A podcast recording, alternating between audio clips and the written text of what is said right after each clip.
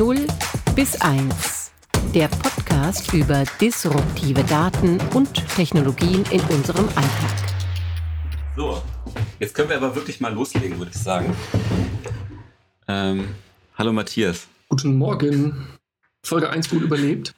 Ja, ähm, nee, äh, wir haben ja quasi einen Friendly User Test gemacht, ähm, kann man ja mal so sagen. Und es gab bisher gutes Feedback ein paar, ein paar formale Anmerkungen, die wir versuchen, glaube ich, dieses Mal so ein bisschen in den Griff zu kriegen. Genau, Hausaufgaben haben wir äh. bekommen. Homeschooling ist ja auch für uns noch ein Thema, also für dich mehr als für mich. Aber dann jetzt auch so. Also machen wir doch gleich mal lustig munter mit Folge 2 weiter. Genau, es ist wirklich morgens. Äh, wir haben uns dieses Mal verabredet um neun. Es ist jetzt ein bisschen später geworden. Ähm, deswegen sind wir alle noch ein bisschen belegt. Haben einen Kaffee vor uns stehen. Wichtig. Ähm, und ähm, würden vielleicht mal so loslegen, äh, dass wir gemerkt haben, dass wir in Folge 1 zwar den, äh, den Namen und das Konzept vorgestellt haben, aber nicht uns. Und äh, das der Höflichkeit halber würden wir jetzt, glaube ich, mal nachholen. Ähm, wir sitzen nämlich eben heute Morgen äh, virtuell gegenüber, aber durch, ich würde sagen, knapp 200 Meter, 200 Kilometer getrennt. Äh, Matthias in der Nähe von Hamburg. Äh, aber du bist in Schleswig-Holstein, ne? Oder bist du Niedersachsen? Nee, genau. Ich, ich lebe offiziell in Schleswig-Holstein. Das war auch gut. Und wir wollten nach Hamburg ziehen und haben es bis Schleswig-Holstein geschafft. Etwas zu weit. Egal, hier ist es schön. Ja, genau. Und äh, genau, wir machen das virtuell, weil wir halt, ich sitze in Hannover und ähm, wir sind halt äh, natürlich durch Corona jetzt so ein bisschen äh, räumlich getrennt, logischerweise. Oder können uns halt nicht direkt treffen, um den Podcast quasi in einem, in einem Raum zu machen. Genau, ähm, das virtuelle Rundfunkstudio ist ja immer dabei. Das geht ja prima. Das ist gut, ne? Äh, Matthias, willst du starten und mal kurz ein paar Sätze zu dir erzählen, wo du herkommst? Und ja, das können wir gerne tun. Woher wir uns dann kennen, das können wir dann auflösen, ne? Genau. ja, ich glaube, äh, das Geheimnis können wir gleich mal lüften. Wir kennen uns von der Arbeit. Ja. So, und ich habe über die Frage ein bisschen nachgedacht zwischendurch, weil ich der Meinung bin, dass uns eine ganz interessante Parallele verbindet. Wir haben zwar unterschiedliche Dinge bisher gemacht oder äh, unterschiedliche Erfahrungen gesammelt, aber im Kern sind wir uns sehr ähnlich. Denn ich bin der Meinung, wir haben ja beide einen kreativen Hintergrund. So, das schon mal zum einen. Ähm, wo fange ich an? Ursprünglich wollte ich eigentlich mal Lehrer werden. Wie man sieht, hat das fast geklappt. Ähm, war aber dann eine ganz wunderbare Zeit, weil ich dann, also ganz ursprünglich wollte ich Musiker werden, aber das, ähm, genau, das hat alles nicht so ganz geklappt, so wie ich mir das vorgestellt habe, beziehungsweise ich habe mich dann einfach auch dagegen entschieden und wenn man jetzt so die, die Zeit gerade sieht, dann bereue ich das gleich nochmal dreimal weniger. Ich glaube, die haben gerade wirklich eine, eine besonders schwere und herausfordernde Zeit. Ähm, habe dann aber eine, durch Zufall eine Studienmöglichkeit entdeckt, wo ich äh, in Dortmund Psychologie und Musik studieren konnte. Und das war eine ganz wunderbare Zeit, weil es genau die beiden Dinge miteinander kombiniert hat, die mich extrem begeistern. Und mhm. ja, ich sag mal, der, der Weg von, von dort bis hier ist natürlich nicht ganz, ganz linear. Das sind keine Zwischenschritte, sondern so, so graduelle Entwicklungen. Und habe dann dort festgestellt, dass in der, gerade in der Psychologie einfach die Forschung eine Menge Spaß macht und bin dann so eher auf den statistischen Zug aufgesprungen. Und bin dann noch nach dem Studium eine Zeit lang an der Uni geblieben, aber auch da sind ja, sagen wir mal, die Arbeitsbedingungen fluktuierend. Ich hatte insgesamt immer noch sehr Glück, aber wenn so ein Projekt endet, dann ist halt auch das Geld weg. Der Klassiker. Genau, und so bin ich dann von meiner Ursprungszwischenstation Musiker zu fast Lehrer zu Bildungsforscher äh, zu irgendwas mit Data Science gekommen. Und jetzt sitzen wir heute hier. Genau, ich habe gerade gesehen, dass wir äh, zufällig wahrscheinlich oder irgendwie unterbewusst aus derselben Tasse Genau, wir halten gerade ja. die Kamera aus derselben Tasse unseres Arbeitgebers. Wir sind richtig corporate-mäßig ähm, unterwegs. Ich habe sogar den Corporate Hoodie an. Wahnsinn. Ja, der, der, der hängt bei mir noch im Schrank. Genau, das äh, quasi auch, ich glaube, als Disclaimer sollte man das mal sagen. Ähm, äh, wir arbeiten beide für eine Tochterfirma der Allianz, und zwar die ähm, Kaiser X Labs GmbH. Ähm, ich würde mal sagen, die Usability, User Experience, Experience Design Tochter der Allianz. Genau. So, sitzt, ja. Ähm, wir sind ähm, zwei von den, ich glaube, 130, 140 Mitarbeitern verteilt über München natürlich, Frankfurt, Stuttgart, Hannover und ähm, genau, Matthias und ich sind, ähm, die sind im Bereich äh, Data da unterwegs, neben den Entwicklern, UX-Designern, Researchern, Das war's, ne? Das sind genau. die vier, das sind die vier, vier Kaiser, die vier Kaiserspaten, genau. Ja, äh, genau. Und da haben wir uns auch kennengelernt. Äh, also ich bin äh, zu Kaiser gestoßen, ich glaube fast zur gleichen Zeit wie Matthias, ein bisschen früher. Genau, du warst ähm, etwas vor mir da. Genau, äh, weil ich ähm, mich, ähm, das ist glaube ich jetzt so mittlerweile fast schon drei Jahre her, ähm, mich mal entschieden hatte, äh, nach langer Zeit mit eigener Agentur und Freelancertum ähm, mich mal von einem großen Konzern anstellen zu lassen. Das wollte ich unbedingt nochmal ausprobieren. Und ähm, da Versicherungen mich immer auch interessiert haben, ähm, habe ich gedacht, das ist eine gute Kombi. Das, das äh, probiere ich mal. Ursprünglich bin ich, ähm, habe ich mal Gestaltung studiert in Weimar äh, komme aus Hannover, bin da jetzt auch wieder. Äh, beste Stadt Deutschlands, finde ich. Also muss ich, muss ich kurz mal droppen. Ich äh, wohne hier wirklich sehr gerne, muss ich einfach sagen. Genau. Und ähm, ja, das ist es im Prinzip, äh, die kurze Vorstellung zu uns. Äh, mir fällt jetzt zumindest nichts mehr ein, was, was, wir, was wir ausgespart haben. Ah, ich glaube, so langsam, so langsam kriegt man ein, ein durchaus halbwegs vollständiges Bild, welche eigentlich so am Mic sind. Genau, würde ich auch sagen. Genau. Ähm, eine Sache vielleicht noch mit Data habe ich auch sozusagen immer relativ, äh, schon relativ lang und immer ab und zu mal wieder sporadisch zu tun gehabt. Und zwar ähm, hatte ich, ähm, und da habe ich mal damals mit meinem äh, damaligen Kompagnon wirklich so Anfang der 2000er ähm, haben wir angefangen, so Werbewirkungsstudien zu machen und die Technik dafür zu bauen. Das heißt, dieses ganze Thema irgendwie, wie will man technisch Daten erhebt äh, und trackt, das begleitet mich ähm, schon seit relativ langer Zeit. Immer mit einem wachenden, äh, mit einem lachenden und einem weinenden Auge, könnte man sagen. Also weinend, äh, weil? Genau. Äh, ich ähm, na, weinend, weil das schon, äh, ich finde immer, also es klingt jetzt vielleicht ein bisschen überspitzt, weil man auch ein bisschen so moralische Fragen aufwirft, ne? Also sozusagen ist es halt okay, wenn du halt, wenn du das Verhalten von Leuten in bestimmten Kontexten halt misst und welche Schlüsse du daraus ziehst. Also damals war das halt immer witzig, da haben wir halt so Umfragen gemacht, die waren im Prinzip auch, könnte man sagen, verhaltensgesteuert. Also es ging halt immer darum, du hast halt auf irgendeiner großen deutschen, auf einem großen deutschen Nachrichtenportal halt eine Werbung gesehen. Ähm, von einer ebenfalls großen deutschen Tiefkühltortenfirma beispielsweise. Und dann hast du quasi nach einer bestimmten Anzahl von Views, also von Anzahlen, die du diese Werbung gesehen hast, dann ähm, einen Fragebogen bekommen. Und das ist an sich jetzt harmlos und jetzt auch nicht so wild, aber es hat schon so ein bisschen gezeigt, wohin halt die Reise gehen kann. Dass du eben guckst, was Leute tun und daraufhin halt gezielt nochmal befragst und äh, eben versuchst, mehr rauszukriegen und natürlich irgendwie daraufhin dann auch bestimmte Sachen optimieren willst. Und ähm, also darüber haben wir uns damals natürlich nicht so groß Gedanken gemacht, was das halt für Implikationen haben könnte. In diesem Fall hätte es ja auch keine, keine großartigen gehabt, aber ich glaube, man hätte da schon so ein bisschen die so die Entwicklung äh, so ein bisschen äh, extrapolieren können. Also wie das jetzt zum Beispiel auf Plattformen wie Facebook oder wie zum Beispiel auf Spotify halt läuft. Also wie diese ganze Recommendation-Industrie sich quasi entwickelt. Absolut. Dann mittlerweile gerade so Werbewirkungsforschung oder sowas ist ja das absolute Brot- und Buttergeschäft einer jeden Medienagentur. Mhm. Das gehört ja absolut zum Standardpaket. Ja, ähm, äh, ein, ein, weiteres, ein weiterer Hinweis vom letzten Mal äh, war halt, dass die Leute gesagt haben, die es bisher gehört haben, ähm, dass sie gerne die, ähm, die Bücher oder die Seiten, die wir halt erwähnt haben, ähm, gerne irgendwo nochmal äh, aufgeschrieben hätten.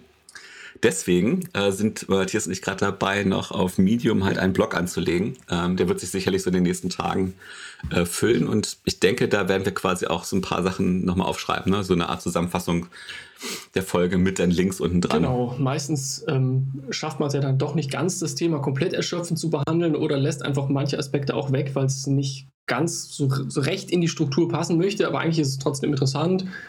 Oder uns fallen im Nachgang noch Sachen ein, die irgendwie cool wären zu erwähnen. Und genau dafür gibt es dann einfach nochmal ein bisschen was zum Nachlesen, wenn man nochmal mehr Lust auf das Thema hat oder sich nochmal für andere Aspekte interessiert oder uns zwischendurch noch was einfällt, was wir irgendwie cool finden und gerne nochmal mitteilen möchten. Alles dann auf unserem Blog 0 bis 1.de zu finden. Demnächst, genau. Demnächst in Ihrem, in Auch ihrem bei Ihnen Kino. in der Nähe. Ich habe, ich habe übrigens erwähntes Buch, also das How Music Works von David Byrne, habe ich gefunden im Regal. Ich habe es jetzt auch mal aufgeschlagen nach langer, langer Zeit. Ähm, das ist ein cooles Buch. Ähm, es ist aber so alt, dass quasi das, was wir besprochen haben, da nur so ganz peripher gestriffen wird. Ähm, ja, das nochmal so im Nachgang. Also es gab noch einen interessanten Gedanken da drin, den ich äh, irgendwie kurz mal droppen möchte. Und zwar hat er so, äh, ich meine, das kann man jetzt äh, nicht sehen, aber ich zeige es mal, ich erkläre es mal, da ist halt ein Tortendiagramm drin, wo aufgeschlüsselt ist, ähm, äh, wohin eigentlich so Kosten gehen, wenn äh, früher halt ein Musiker ein Album gemacht mhm. hat. Und das Interessante ist, was ich finde, ähm, dass ein großes Tortenstück ähm, weg ist durch das Streaming. Das war natürlich schon im iTunes Store weg. Also es wird keine CD mehr gepresst, es gibt keine LKWs die, mehr, die durch die Gegend fahren. Es gibt keine Lagerhäuser mehr, die bezahlt werden müssen. Das heißt, was das Buch ganz gut auf den Punkt bringt, finde ich, ist zu sagen, ähm, dass die ähm, diese Vorabkosten, ja, also die eigentlich in so einer CD-Produktion, äh, LP-Produktion früher steckten, die sind halt weg. Und das ist, sollte eigentlich eine coole Chance sein für die Musiker weil es natürlich jetzt einfacher wäre, äh, ein Album zu produzieren, mhm. weil du halt eben nicht mehr damit rechnen musst, erstmal die, keine Ahnung, also konkrete Zahlen standen jetzt hier auch drin, ich gucke nochmal kurz.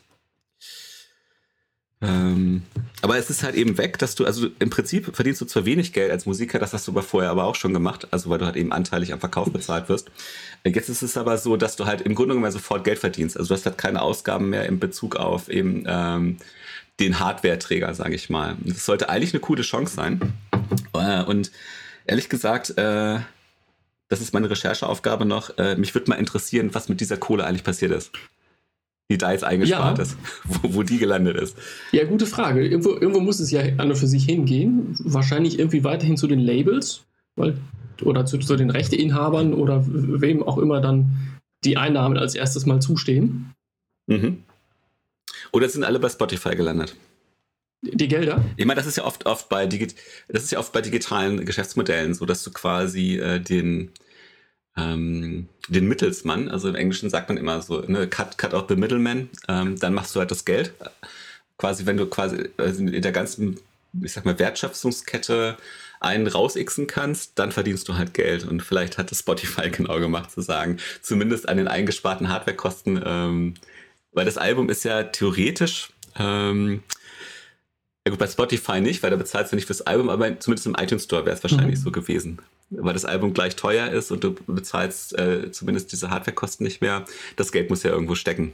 Wahrscheinlich steckt es dann im iTunes Store. Absolut. An dieser Stelle darf ich nochmal auf unseren Blog verweisen. Da haben wir nämlich ähnliche Gedanken nochmal aufgefasst, beziehungsweise auch darauf verwiesen, weil es ganz, ganz tolle Arbeiten und Analysen dazu gibt, schon von anderen Kolleginnen und Kollegen die man sich dazu wunderbar nochmal angucken kann. Und genau, ich würde vorschlagen, bevor wir jetzt die Spotify-Folge 2 machen, auf die ich natürlich auch wahnsinnig Lust ja, hätte, genau. ähm, lass uns nochmal auf einen Gedanken zu sprechen kommen, den wir zum Schluss hatten, nämlich wie wäre es denn, wenn wir eigentlich Musik automatisch generieren könnten für N gleich 1 Zielgruppen? Da äh, hatte ich, glaube ich, noch gesagt, so dass, das wäre ja mal eine spannende Zukunftsvision. Ja, äh, mhm. war Quatsch. Gibt's schon. Total spannende Sachen. Funktioniert natürlich noch nicht so ganz perfekt. Aber ich war überrascht, was es dazu schon alles gibt. Diverse Möglichkeiten. Ich war ziemlich beeindruckt von einem, glaube ich, Luxemburger Startup. Ava heißen die, die quasi eine AI entwickelt haben, mit der du Musik für unterschiedliche Zwecke generieren kannst. Das ist natürlich jetzt noch nicht so gleich perfekte Orchestermusik in epochaler Länge, aber man kann es auf jeden Fall mal als, ähm, als Start nutzen, um leichtgewichtig Musik zu bekommen, wenn man gerne für irgendein Projekt Musik hätte, selber aber weit davon entfernt ist, das zu können und halt gerade auch niemanden kennt, der einem das mal eben zusammenstöpselt. Das finde ich ziemlich faszinierend. Ähm, da drängt sich mir gleich die Frage auf, also weil Musik geht ja eigentlich immer mit Lizenzrecht einher. Ist es dann frei, was da generiert wird, oder gehört, gehört die Lizenz dann der, der AI, der künstlichen Intelligenz? Das ist massiv spannend. Am Ende eine Frage des ähm, des Lizenzmodells, was du wählst. Also sprich, was bezahlst mhm. du? Du kannst, mhm. ich glaube, für das teuerste Paket, da wirst du dann der rechte Inhaber der Musik. Es gibt, glaube ich, vier, mhm. vier Varianten. Ähm, Ava an sich ist, glaube ich, in Frankreich offiziell aufgenommen in sowas wie ein, ein, ein Autoren- und Komponistenregister. Sprich, mhm. es ist quasi eine legale Entität, die die Rechte an ihrer Musik halten kann. Tatsächlich, so, solange man das nicht, solange das nicht an, explizit anders geregelt wird und die, die Rechte übernimmt, ist der Rechteinhaber der Musik dann quasi die AI selber. Wobei ich nicht genau weiß, ob die dann irgendwie in, in Vertretung von dem, dem Startup-CEO oder so, aber auf jeden Fall eingetragen ist, ja, ist Ava als Rechteinhaberin und Künstlerin und Komponistin von diesem Stück. Total abgefahren. Das ist wirklich abgefahren. Und ähm, also hast du dir ein paar Songs da angehört? Oder also würdest du sagen, aus deinem Bauchgefühl heraus, das klingt wirklich wie Musik oder ist das noch ein Experiment? Ähm, das kommt darauf an, so wie, wie kritisch man jetzt hinguckt. Also Punkt zum einen ist es überhaupt ja. erstmal beeindruckend, dass das geht. Sprich, ich, ich packe vorne irgendwie mhm. Beispiele rein, so nach dem Motto, ich hätte gerne Musik im Stil von und dann, dann wähle ich mir eine, eine Kategorie mhm. aus und dann am Ende kommt was raus, was nach mehr als Leierkasten klingt.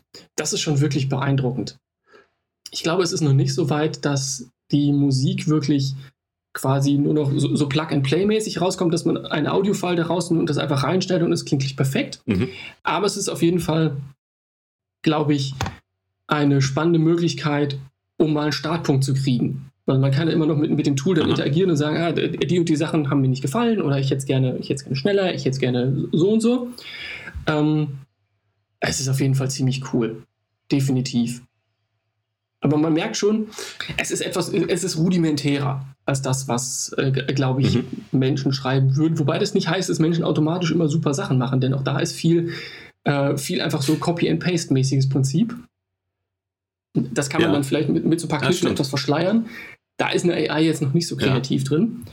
Aber da, da, kommen richtig coole Sachen raus. Vielleicht können wir das in der, äh, in der separaten Folge mal so ein bisschen auseinandernehmen, weil bei manchen Stücken hört man wunderbar, welche, ähm, welche Aspekte da gerade gelernt wurden. Also welche Fragmente werden so aneinandergereiht und wie werden die so mit verknüpft und wie ist so ein bisschen die Entwicklung über eine gewisse Sequenz hinweg.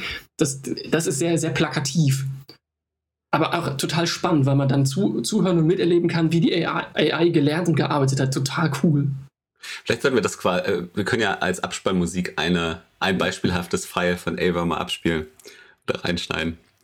Ähm, es gibt ja in der Computerwissenschaft den, den Turing-Test. Ich glaube, den muss man, ich erkläre ihn doch noch mal ganz kurz für alle, die ihn halt nicht kennen. Ähm, der Test besagt halt, dass wenn du, äh, also du tauscht quasi ungesehen mit jemandem Botschaften aus oder unterhältst dich mit jemandem über ein Textinterface, äh, siehst denjenigen aber nicht. Und wenn du nicht unterscheiden kannst, ob das ein Mensch oder ein Computer ist, dann hat der Computer, der diese Nachrichten generiert, ähm, den sogenannten Turing-Test bestanden. Weil wenn du sagst, okay, also wenn du, wenn du als Mensch keinen Unterschied zwischen dem Computer und dem äh, Menschen treffen kannst, wo ist dann der mhm. Unterschied? Und tendenziell könnte man das ja sagen, vielleicht gibt es auch einen musikalischen Turing-Test. Wenn du das Stück hörst und nicht sagen kannst, ob es von Menschen oder von Computern komponiert worden ist, wo ist dann der Unterschied? Ja, also wo ist dann auch der, ähm, also das spielt auch eben auch keine Rolle. Dann kann man es eigentlich auch vergessen, ob das quasi ein Computer ist oder nicht, weil die Musik steht dann halt für sich. Absolut. Ähm, das wäre mal ein interessanter Test zu sagen, ähm, ob man das. Äh, also es wäre wär für mich so eine Art Benchmark, dass ich sagen kann, okay, ich höre mir das an und ähm, finde ich das, also fühle ich das quasi raus. Also auch beim Turing-Test gibt es ja, glaube ich, keine, ich sag mal, rationale Art daran zu gehen. Ich glaube, es geht wirklich darum, ob du, ähm, ich sag mal, sensorisch oder emotional äh, entscheiden kannst, ist das jetzt eben das eine oder das andere. Und das würde ich für die Musik halt eben auch sehen. Absolut. Ah. Oftmals sind sie einfach auch, oder sind, ist es verhältnismäßig einfach, so grobe Parameter richtig hinzubekommen, sei mhm. es jetzt irgendwie so bei, bei Konversation oder eben dann auch hier bei Musik. Aber so, so die Feinheiten, das, was es dann irgendwie besonders macht und was dann vielleicht irgendwie auch Nähe herstellt, dass man es irgendwie auch ja, fühlt da wird es dann schwer, weil das ist dann oft ganz schwer irgendwie zu, zu quantifizieren und irgendwie in, in ein Modell zu packen. Ja. Aber dann wäre das ja wirklich der nächste Schritt, dass man sagt, okay, ich habe gar nicht mehr ein, äh, wie jetzt, ich habe also mir vorgeschlagene Playlist bei Spotify, die im, im besten Falle wirklich die Zielgruppe nur mhm. mich haben, ähm, weil die Playlist so genau auf mich zugeschnitten ist, sondern ich habe dann vielleicht wirklich einfach demnächst meinen eigenen Komponisten zu Hause sitzen der, äh, der nur für mich Musik macht. Ähm, interessanterweise ist das aber, wenn man sich das überlegt, ähm, entspricht das ja dem Modell, dass du halt, ähm, dass du, dass du Musik immer als Einzelner hörst, was ja jetzt mittlerweile auch oft der Fall ist. Du hörst Musik auf deinem Handy mit Kopfhörern und so weiter. Da macht das irgendwie Sinn. Die Frage, das Interessante wäre, was passiert, wenn du, ähm, äh, wenn eine AI Musik für deine Gartenparty schreiben soll. Wo halt 50 Leute sind. Ja. Ob das auch geht, also ob quasi äh, dieses Prinzip, dieser Algorithmus auch auf eine äh, größere Zielgruppe optimieren könnte.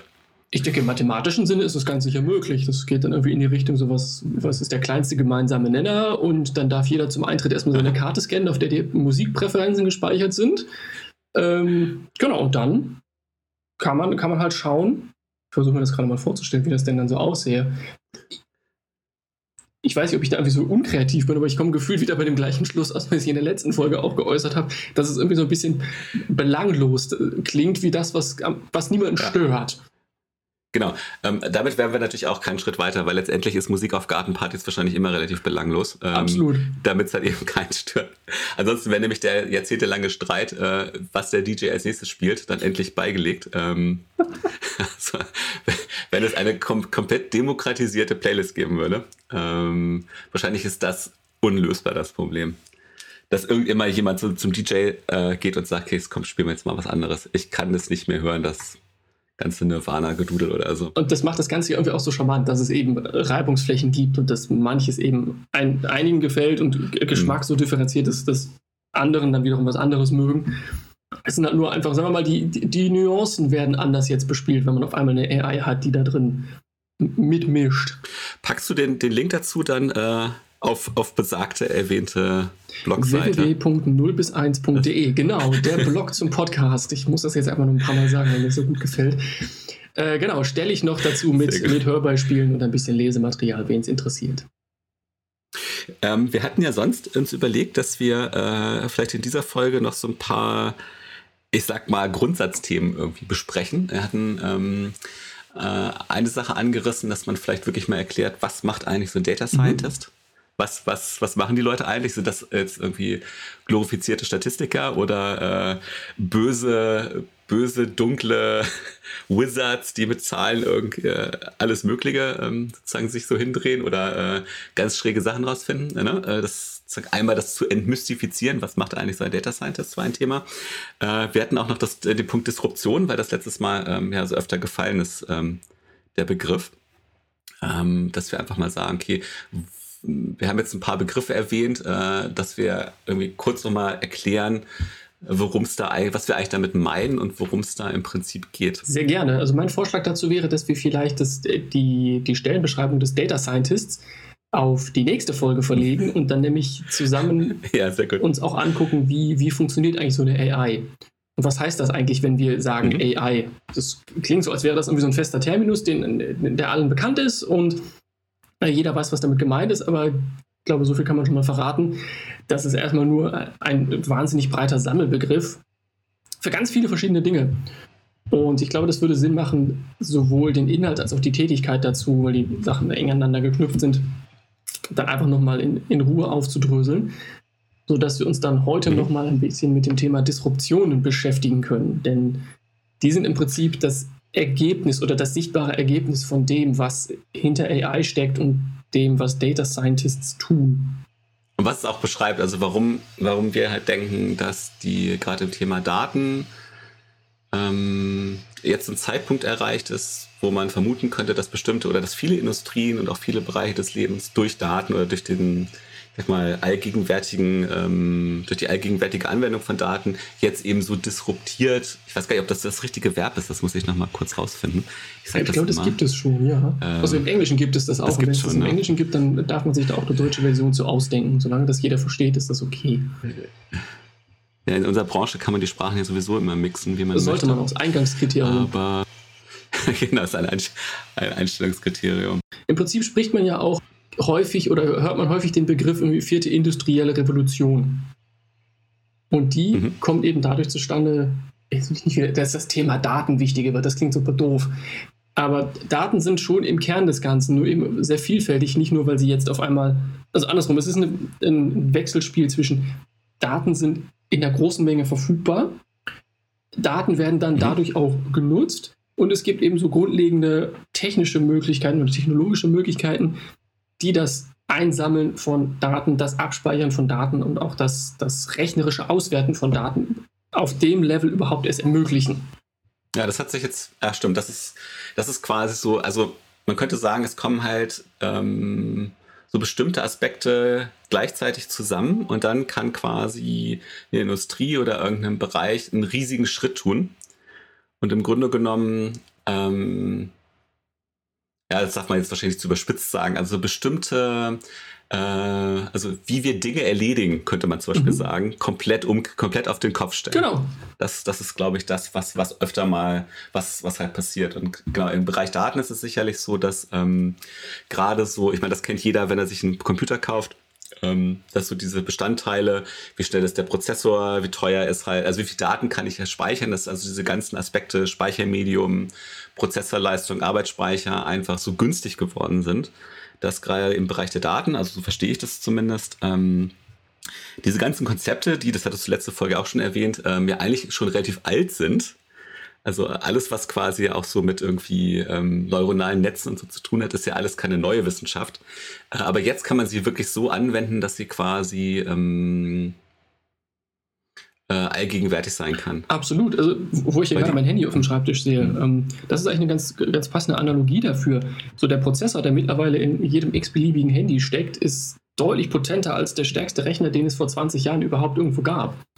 Und das bringt natürlich mhm. etwas mit sich, wenn man auf einmal so eine Rechenleistung in so einem kleinen Formfaktor bei jedem Menschen unterbringen kann, weil einfach quasi die meisten Menschen mittlerweile ein Handy haben, bringt das Möglichkeiten mit sich, Technologien und neue Lösungen für Probleme, die man vielleicht so vorher noch gar nicht kannte, äh, anzubieten. Zum Beispiel, wie ich so, wo ich das Gerät hier gerade sehe und in der Hand habe, wie ich mein Handy entsperre.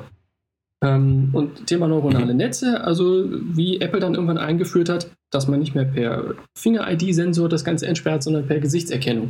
Dass ich mir das Ding vors Gesicht halte und er erkennt, mhm. das bin ich. So, und das, das, die, die Technologie, die dahinter steckt, um dieses Problem zu lösen, die ist nicht erst in den letzten fünf Jahren entstanden, so dass, auf Modellebene. Was sehr wohl in den letzten Jahren entstanden ist, ist die ähm, Bereitstellung der Rechenkapazität, die man braucht, um das, das Ganze dann technisch auch auszuführen aber auch die, die mhm. Masse an, an Informationen und Daten, die man dafür braucht, damit so eine Lösung wirklich so verlässlich funktionieren kann, dass man sie auf Millionen von Geräten ausrollt, ohne dass jeder Dritte täglich mehrfach Probleme hat, sein blödes Ding zu entsperren. Ich glaube, das, das zeigt so die Wechselwirkung ganz schön, dass es nicht nur darum geht, jetzt auf einmal Daten zu nutzen oder auf einmal eine Lösung zu bauen, sondern es, es wird so von verschiedenen, aus verschiedenen Richtungen befüttert, das Thema.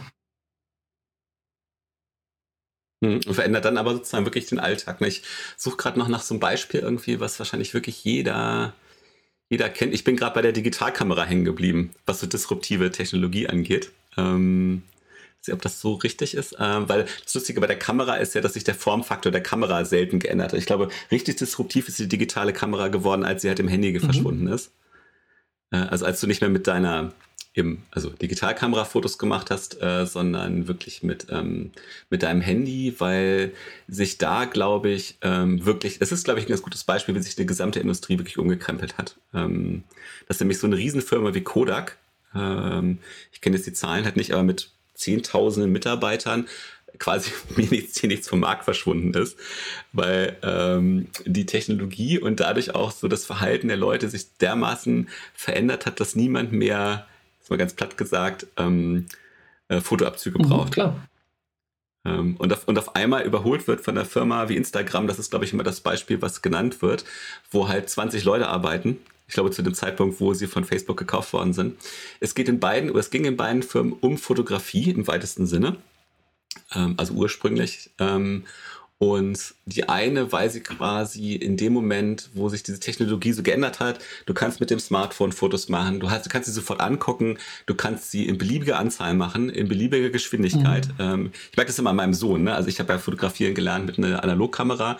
Mein Sohn kennt es gar nicht. Also der, dem ist gar nicht klar, dass man ein Foto, nachdem man es gemacht hat, nicht gleich überprüfen kann. Ähm, sondern ist, da ist es halt logisch, dass er gleich drauf guckt. Und ich glaube, das ist ein gutes Beispiel für eine äh, für eine große Disruption, die in so einer Industrie passiert ist. Es hat sich, es kamen ein paar Sachen zusammen ähm, und jetzt ist das Verhalten und die Art, wie ich mit den äh, Dingen umgehe, wie ich Fotos mache, hat sich grundsätzlich geändert.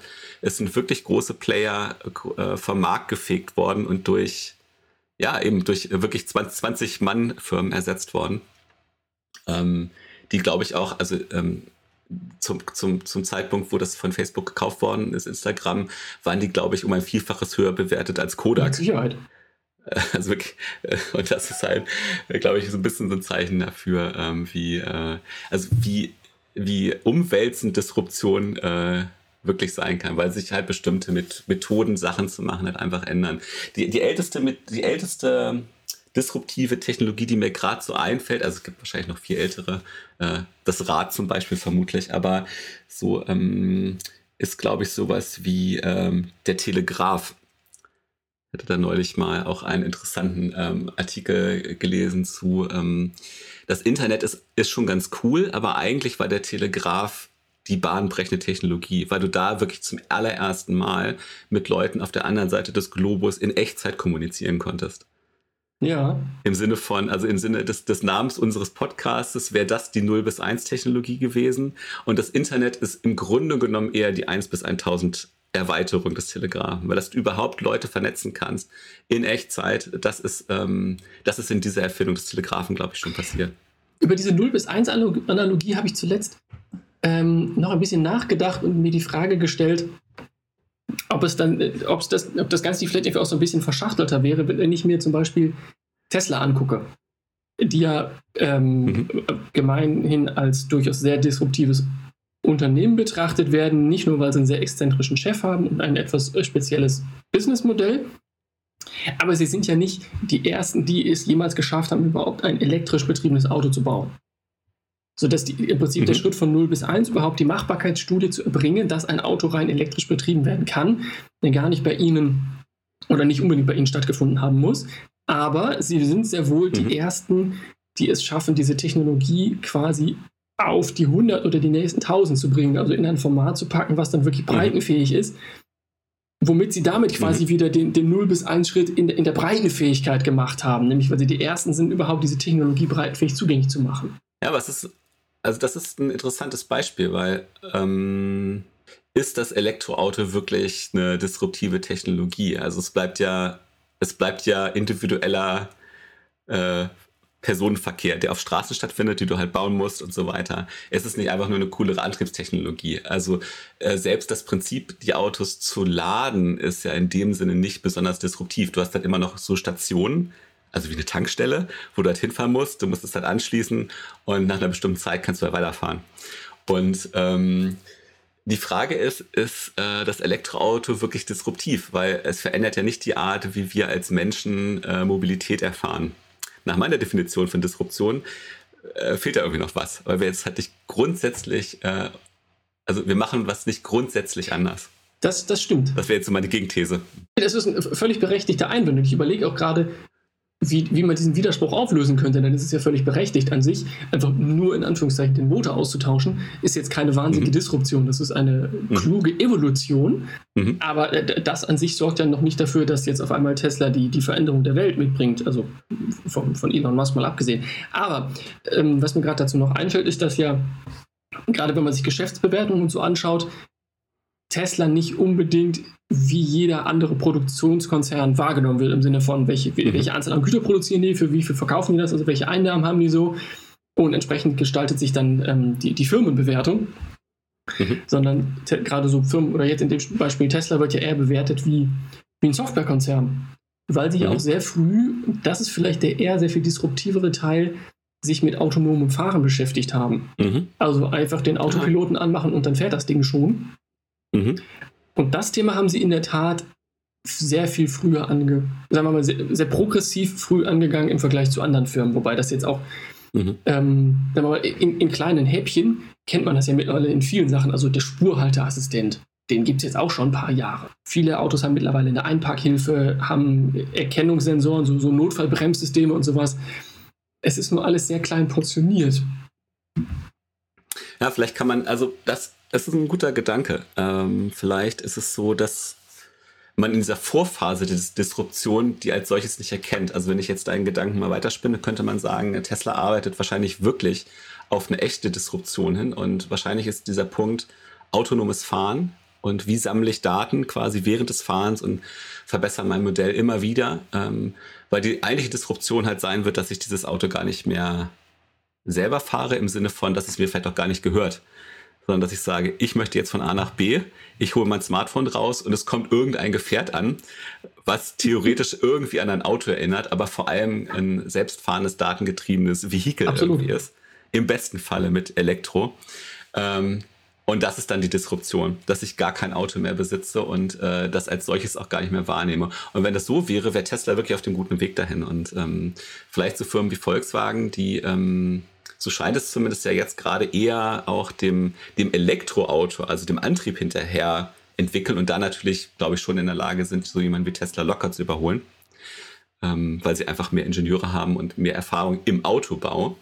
Aber äh, genau, vielleicht ist der, der, der, geheime, der geheime Plan von Elon Musk, die eigentliche Disruption zu sagen, äh, das ist nur eine Vorstufe dahin und eigentlich wollen wir die Art, wie man Mobilität wirklich lebt, äh, komplett verändern. Und das wird nicht ohne Daten gehen wahrscheinlich. Und das ist genau der springende Punkt, nämlich so die, ich finde diesen Vergleich total spannend zu sagen, ähm, also VW, Mercedes-Benz oder so, die, die, die, guten deutschen Autobauer, die man so kennt, die, die ähm, mhm. fokussieren sich auf ihr Kerngeschäft, nämlich Autos zu bauen. Und das machen sie wahnsinnig gut.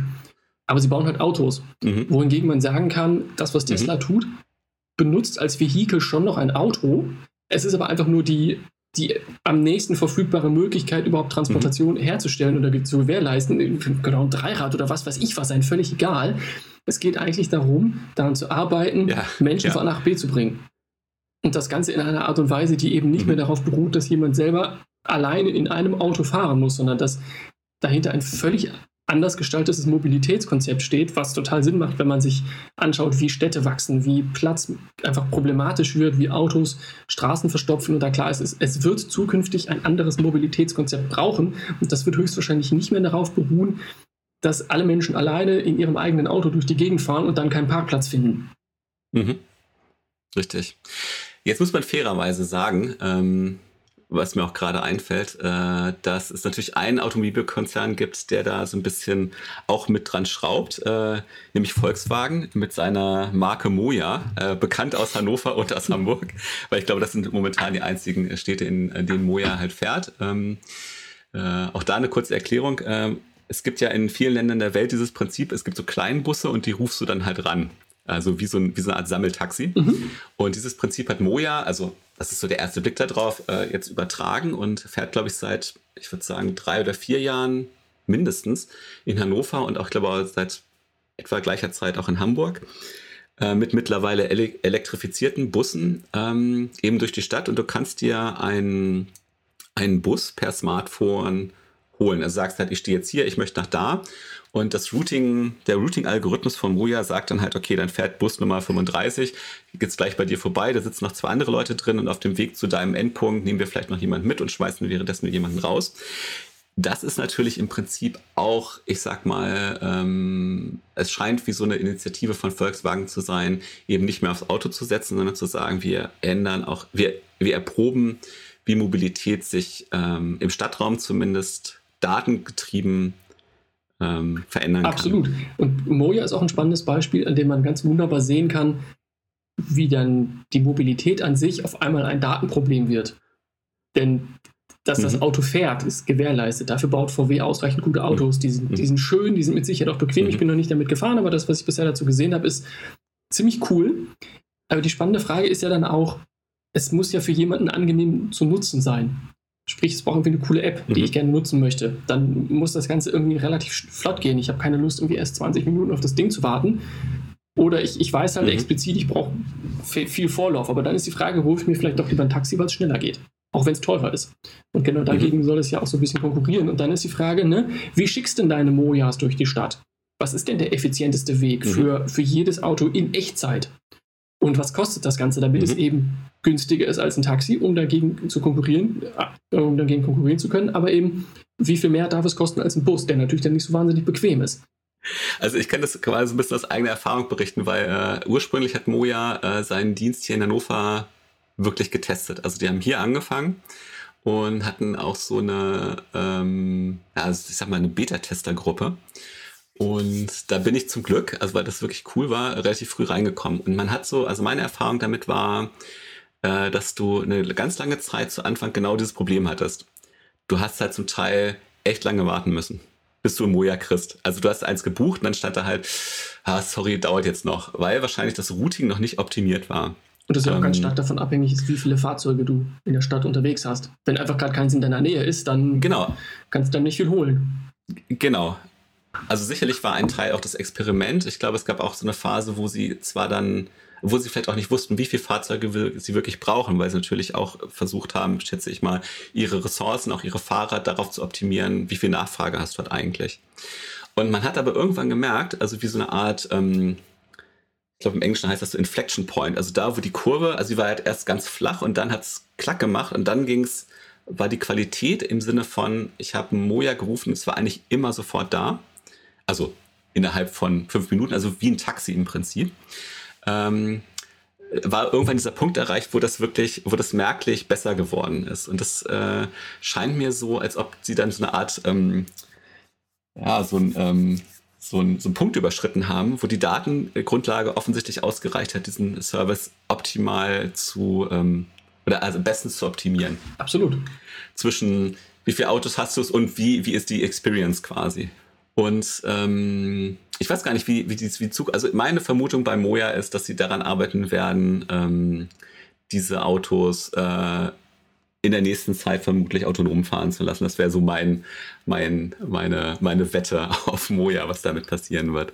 Ich glaube, die Wette ist gar nicht so risikoreich, denn ja, am Ende sind da immer noch natürlich Menschen, die diese Autos fahren.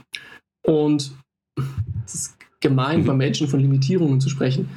Aber es ist ja schon im Arbeitsrecht so verankert, dass die immer nur eine bestimmte Arbeitszeit lang arbeiten können und natürlich auch sollen. Es ist wahnsinnig anstrengend, die ganze Zeit ah, durch den ja. Stadtverkehr zu fahren. Ich mhm. freue mich über jede Möglichkeit, dass ich das nicht tun muss. Ich finde das relativ stressig.